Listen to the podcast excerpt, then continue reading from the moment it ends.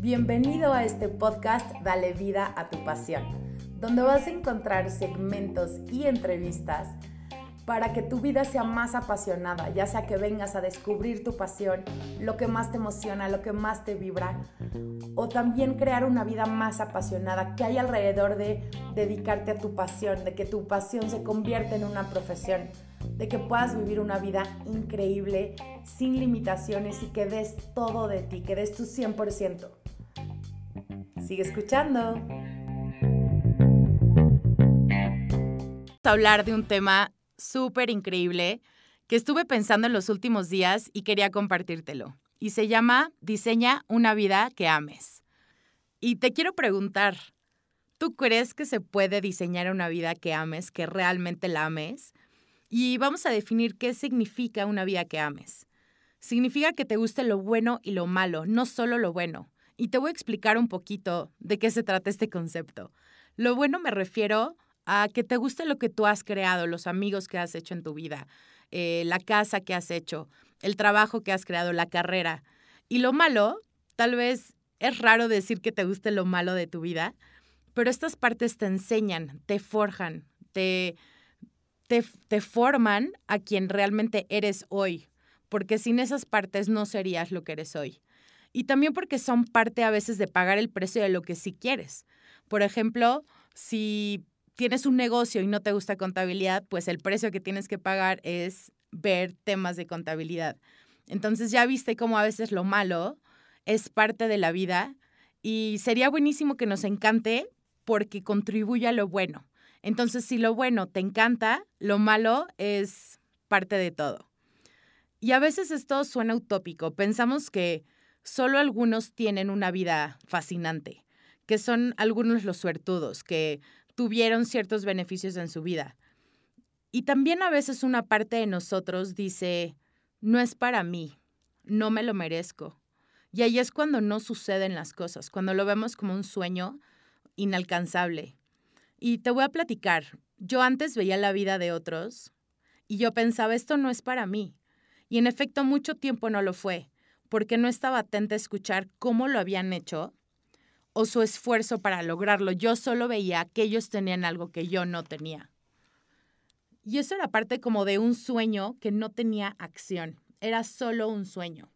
¿Te ha pasado esto? ¿Te ha pasado que piensas que quieres algo y solo por quererlo crees que va a pasar? Seguramente te ha pasado, a muchos de nosotros sí. Al menos a mí, por años, me pasó que soñaba cosas y no pasaban. Leí libros como El Secreto en donde yo pensaba y soñaba en mi vida ideal, pero cada año o cada vez que escribía mis propósitos de año nuevo, era siempre la misma historia. Y típico, ¿no? Los mismos propósitos, pasaba un año, los mismos propósitos y no se lograban. Y típico también, me duraba muy poco la emoción. En febrero yo ya estaba de regreso a la misma persona que era en diciembre. Y esto te lo digo porque muchas veces hacemos como estos propósitos de vida o estos deseos, pero no estamos dispuestos a tomar como esas acciones. Y a mí me pasó que llegó un día que dije, basta, es suficiente de no tener lo que quiero. Y no hablaba de cosas tan grandes, ni tampoco de los millones de dólares que todo mundo se imagina que quiere, o los coches. Yo, yo pensaba, las cosas más chiquitas son las que quiero modificar en mi vida y estoy cansada de que no se hagan. Y para mí era como un conformismo, que, que no sabía cómo moverme, no sabía cómo crear esa vida que yo pudiera amar. Yo decía, ¿cómo hay gente que le gusta toda su vida? Y entonces empecé a platicar con muchas personas de esto y actualmente conozco gente que le encanta su vida.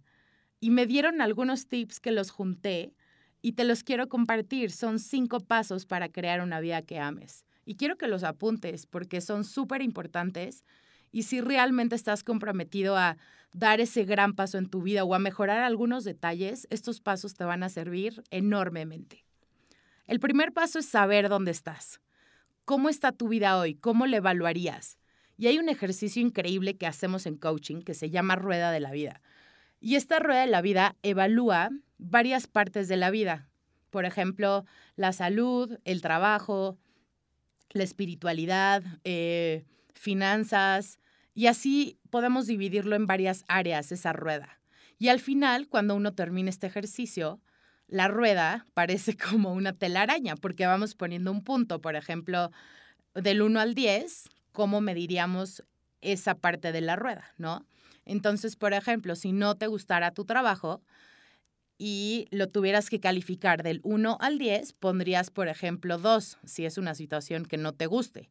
Entonces, si tu espiritualidad está en un buen lugar, lo pondrías en 8. Entonces, ya viste, imagina cómo, cómo podría ser tu telaraña. Y mi recomendación es tomar dos áreas de tu vida, no empieces por más, solo dos en, en las que puedas trabajar. Y, y si yo tuviera que escoger alguna, podría ser, por ejemplo, trabajo y salud. Y te voy a decir por qué esas dos. Porque si no está bien tu salud, no vas a tener la energía para lo demás que hay en tu vida. Entonces, salud es que tu cuerpo te guste, que sientas energía, que comas sano, que evites vicios que te hacen mal. Escoge dos temas de salud que podrías mejorar y dos temas de trabajo que podrías mejorar. Entonces son, se vuelven como acciones.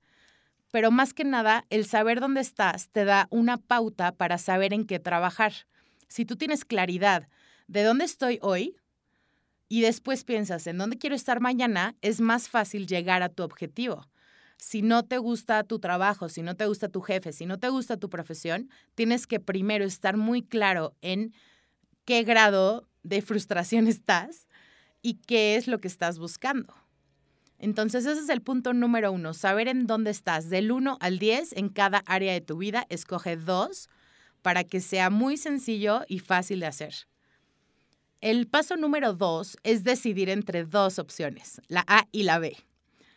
El primero es cambiar la situación y el segundo es cambiar tu creencia. Cambiar la situación significa buscar un nuevo trabajo, buscar un nuevo plan de salud, eh, ir a un curso de finanzas o lo que quieras aprender, ir con un coach a que te ayude a lograr tus metas. Eso sería si tú puedes, si quieres cambiar la situación actual. Y lo que pasa es que muchas veces la gente me dice, no, pues no puedo renunciar de mi trabajo porque tengo muchas deudas, porque tengo una familia que mantener, porque no sé qué haría sin este trabajo, no sé cómo ganar dinero.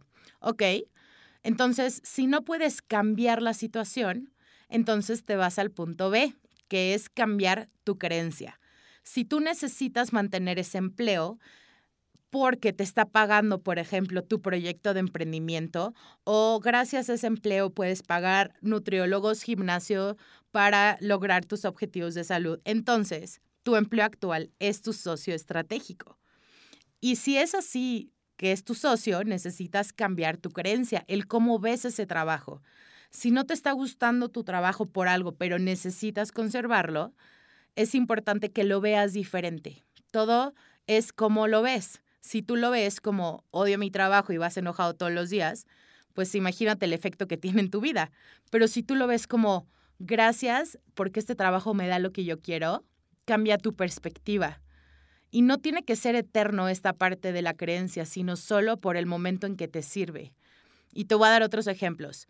Em, cuando alguien lo corren de su trabajo, hay dos opciones, ¿no? Puede pensar que el término de este trabajo significa, pues, el peor miedo que, miedo que puede tener. Lo peor que puede pasar, se va a quedar sin dinero, su familia se va a quedar en la calle, eh, ya no va a tener coche, no va a tener que comer, ¿no? Ese es como el peor miedo que nos puede pasar. Y por otro lado, lo pudiera ver como que es una aventura, porque te corren de un trabajo y tienes la oportunidad de ir a buscar uno mejor, uno más increíble. Puedes, eh, no sé, abrir un negocio, puedes dedicarte a otra cosa, puedes ir al viaje que siempre habías querido, puedes eh, tener la oportunidad de tener un mejor jefe. Entonces ya viste cómo hay diferentes perspectivas, todo es como lo vemos. Entonces, si no puedes cambiar la situación, que es lo primero que yo haría, yo cambiaría mi creencia. Si hoy no puedo cambiar, por ejemplo, si tengo una persona cerca de mí que es muy tóxica y por el momento no puedo cambiar la situación, por lo que sea, entonces necesito pensar de una forma diferente, tener un acercamiento diferente a esta persona tóxica.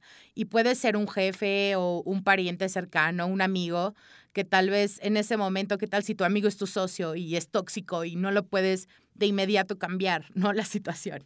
Entonces tendrías que cambiar tu creencia. Si por ahora así es la situación, cambio el cómo lo veo. Y pensar diferente no cuesta dinero. Al revés, yo creo que si piensas diferente podrías ganar mucho más dinero. Y piensa en lo que escribiste en la rueda de la vida, porque si tú puedes o cambiar la situación o cambiar la creencia, tu vida ya empieza a ser mucho mejor y estás empezando a diseñar la vida que quieres. Porque todo empieza por, paso uno, saber dónde estás. Dos, decidir entre las dos opciones, cambiar la situación o cambiar tu creencia. Y el paso número tres a mí me fascina porque es agradecer lo que sí tienes. Muchas veces pensamos en, o sea, todo el tiempo en lo que no tenemos, lo que nos falta, lo que otros tienen que yo no tengo. Y esos, a veces, esos pensamientos son a veces como un poco intoxicantes porque estás pensando todo el tiempo en lo que no tienes. No sé si te ha pasado que piensas en eso y ahí está tu energía y ahí es donde estás creando pura negatividad. Y, no te digo que no quieras cosas, sino que tu enfoque no esté en lo que no tienes. Más bien que tu enfoque esté en lo que sí tienes. Y ahí es donde está tu energía. Más bien, si ahí está tu energía, otra vez, me equivoqué. En donde enfocas tu energía es donde vas a crecer.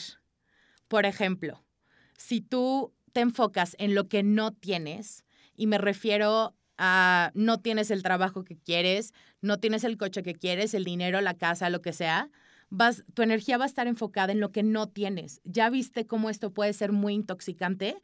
Si yo todo el tiempo estoy pensando en lo que no tengo, volteo a ver a mi amigo y le voy a tener celos. Voy a voltear a, ver al rico y le voy a tener celos porque es más rico que yo. Y ya viste en dónde se va a enfocar mi energía y no va a haber espacio para crear otras cosas en tu vida. Y si lo ves de otra forma, si te enfocas en lo que sí tienes, que sí tienes amor, que sí tienes un amigo que te quiere a pesar de todo, de cómo eres, que sí tienes clientes, que tienes ventas, que tienes un trabajo que, que te da para tus proyectos personales, que, que tienes vida, que tienes salud, que tienes emociones, que tienes creatividad. Ya viste cómo esa energía te va a ayudar a crear más de lo mismo. Aquí te diría, decide, tú tienes que decidir. Y yo lo que hago todos los días es agradezco en la mañana y en la noche. En la mañana agradezco tres cosas de mi vida que, que son simples. Agradezco que estoy saludable, agradezco que estoy viva, agradezco que eh, mi esposo me quiere tanto. Y en la noche también agradezco tres cosas que aprendí o que disfruté en el día y reviso qué aprendí hoy, qué pasó y que no funcionó o que sí funcionó y lo agradezco. Y este sentimiento me hace sentirme o estar más plena. Y te invito a que lo hagas porque en el momento que tú transformas tu energía, empiezas a crear más de lo mismo. Si tú agradeces lo que ya tienes, vas a crear más de eso, vas a tener más abundancia en tu vida. Y recuerda, ese es el paso número tres. El paso número cuatro es elimina lo que no es para ti. Y a mí este paso me costó demasiado, me costó sangre, porque no entendía cómo eliminas lo que no es para ti o cómo sabes que no es para ti. Y esto, para mí, eh, lo puedo definir como que son personas, que son situaciones y que son como pensamientos. Entonces, una situación, por ejemplo, puede ser que vas a un lugar que te invitan por compromiso y vas todo enojado y de mal humor eh, y o te hasta te amargas. Esa es una situación que quieres evitar. Si no quieres ir a un compromiso de esos, no vayas. Porque si te va a quitar mucha energía, tienes que decidir no hacer ese tipo de cosas. Y son situaciones muy, muy simples. Como por ejemplo, si la tía Chuchita que no te cae bien te invita y no quieres ir, no vayas. Aquí es donde necesitas aplicar un poquito el egoísmo amoroso hacia ti. Y esta palabra me encanta porque yo también pensaba, qué egoísta que no voy a casa de la tía porque ella me ha dado tanto y yo sentía una culpa porque ay, la tía me ha dado tanto, entonces ¿cómo no voy a ir a su comida? ¿O ¿Cómo no le voy a llevar cosas? Y al final pensé, si eso no es para mí, la tía Chuchita, si me quiere, lo va a aceptar. Y si no lo acepta, pues perdón, pero ya es su problema. Entonces, yo soy muy, muy determinante en eso porque al yo eliminar lo que no es para mí, me he sentido más libre y más yo y más auténtica. Y, y, lo hago sin ofender a nadie. Ese es el chiste, que elimines lo que no es para ti, pero nunca, nunca ofendas a nadie.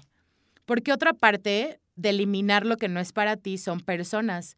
Y hay personas que puedes querer mucho, pero que en exceso son tóxicas. Y yo tengo una persona muy, muy cercana a mí que adoro a esta persona, pero estar mucho con, con ella me intoxica porque es complicada, es, no sé, causa muchos problemas. Entonces, hay personas que no puedes no puedes como tener tanto en tu vida por eso. y aquí es donde tienes que limitar, ok, yo quiero a mi amiga, pero voy a verla menos tiempo. O adoro a mis amigas fiesteras, pero como yo estoy enfocado en crecer o enfocada en crecer, yo no puedo irme de fiesta cada fin de semana porque si no, el domingo no puedo disfrutar de otras cosas. Aquí, aquí tienes que balancear a quién ves y a quién no ves. Y hay personas que te vas a dar cuenta que no te aportan nada. Esas son las que tienes que eliminar de tu vida de inmediatamente. Y te lo juro, no sabes la paz y la libertad que te va a dar. A mí me ha dado enorme paz y libertad y te invito a que lo hagas. Y ese fue el paso número cuatro. Ahora, el paso número cinco es toma acción masiva. Si no tomas acción, esto no sirve. Y, lo, lo, escuchaste al principio del podcast. Si tú quieres crear una vida que ames, necesitas hacer todos los pasos y tomar acción. Si no tomas acción, esto fue solo otro, otro capítulo extra del secreto. Y eso es lo que no quiero para ti. Entonces vamos a hablar de qué es tomar acción. Primero, aprende de los que ya tienen la vida que tú imaginas. Y yo esto lo hago muchísimo. Yo le pregunto a la gente cómo logra las cosas, cómo, cómo trabajas aquí y en Estados Unidos, cómo tienes tanto tiempo libre y ganas tanto dinero. Yo hago esas preguntas porque en algún punto decidí que si yo no investigaba cómo se hacían las cosas o cómo otras personas eran exitosas, yo nunca iba a hacerlo. Entonces, más bien, no te pongas a descubrir el, el hilo negro, no te pongas tan creativo, no pierdas el tiempo y ve con los que ya lo hicieron. Pide ayuda. Y mucha gente te vas a sorprender, te va a ayudar muchísimo. Otro punto de tomar acción es, es este, tomar pasos muy, muy chiquitos. Alguna vez alguien me dijo que, que él, si se comparaba con un millonario, estaba demasiado lejos el camino. O, por ejemplo, decía, Bill Gates, yo lo admiro muchísimo, quiero ser como él, pero no me imagino de dónde está mi vida hoy a dónde está la vida de Bill Gates. Entonces yo le dije, ¿y por qué no te imaginas a una persona que haya logrado cosas que tú crees que puedes lograr en dos años o en cinco años, que sea más parecido a ti? Y entonces esta persona empezó em, a copiar, a, no sé, a imitar lo que la otra persona hacía y en unos años llegó a ser como ella. Y ya que llegó a ser como su primera persona que admira, le dije, ahora sí vete al siguiente millonario. Y esta persona empezó a tomar cursos con el siguiente millonario. Y así es como vas expandiendo tus límites. Primero vas con uno que se parece a ti y ya que llegas a ese nivel, vas con otro que se parece a ti en, en tres años, no digo que actualmente. Y este concepto es como, si estás muy lejos de tu mentor, mentalmente te va, a ser, más difícil llegar. Pero si tú ves a tu mentor como alguien parecido a ti, es más probable que llegues. Entonces, mi primera recomendación es acciones simples y personas que sí puedas acceder. Otro es evalúa estratégicamente qué te conviene hacer ahorita, qué te conviene hacer en dos años, porque tal vez tienes muchas cosas que cambiar de tu vida, pero si tú no escoges y priorizas, no las vas a lograr. Lo mejor es enfocarte en una a la vez. Y por ejemplo, em, imagínate que tú quieres cambiar, no sé, de profesión, ¿no? Entonces, en un año posiblemente te puedas cambiar de trabajo o de empresa o de área, pero te vas a volver un buenazo o una buenaza en esa área en cuatro años. Entonces, todo tiene su tiempo, no te apresures. Todo es de paciencia y también de em, para mí la clave es persistencia y constancia, porque lo chiquito hace la diferencia. Y otra vez vuelvo a la salud porque es un tema que todos tenemos. Si yo hoy quisiera enflacar y te digo 40 kilos, em, y te digo en tres meses me vas a decir, no, hombre, estás loca, ¿verdad? Pero si yo te digo que en tres años voy a pesar menos de 40, 40 kilos menos y que los voy a mantener, tal vez sí me creas, o tal vez yo también lo crea y en un año podría bajar 15 o 20. O sea, es como ponerte unas métricas que sean realizables, pero que sean muy constantes, que nunca lo dejes. Y bueno, ahora ya sabes los cinco pasos para crear una vida que ames. Te los voy a recordar para que los escribas. Uno, saber en dónde estás, cuál es tu situación actual, para poder entonces ver qué quieres cambiar. Dos, decidir entre estas dos opciones, cambiar de situación o cambiar tu creencia. Tres, agradecer lo que sí tienes. Acuérdate que tu energía se va a lo que quieres crear, no a lo que no quieres crear. Cuatro, elimina lo que no es para ti. No vayas a donde no hay abundancia para ti. Cinco, toma acción. Sé persistente y constante. Ahora ya sabes los cinco pasos para crear una vida que ames y que realmente disfrutes. Es tu mezcla perfecta. Y no tienes que complacer a nadie, solo sé estratégico o estratégica y prioriza. Y acuérdate, tú decides cómo lo haces, siempre y cuando estés dispuesto o dispuesta a pagar el precio. Y bueno, espero que te haya ayudado este capítulo. Yo he estado pensando mucho en esto y quería compartirlo contigo. Acuérdate que me encuentras en Facebook como arroba una. Soy Sofi. Me encanta compartir temas contigo. Me encanta que me escuches. Espero te sirva. Y mi única misión es que impacte al menos a una persona allá afuera. Si quieres saber de otros temas, escríbeme y nos vemos la próxima semana.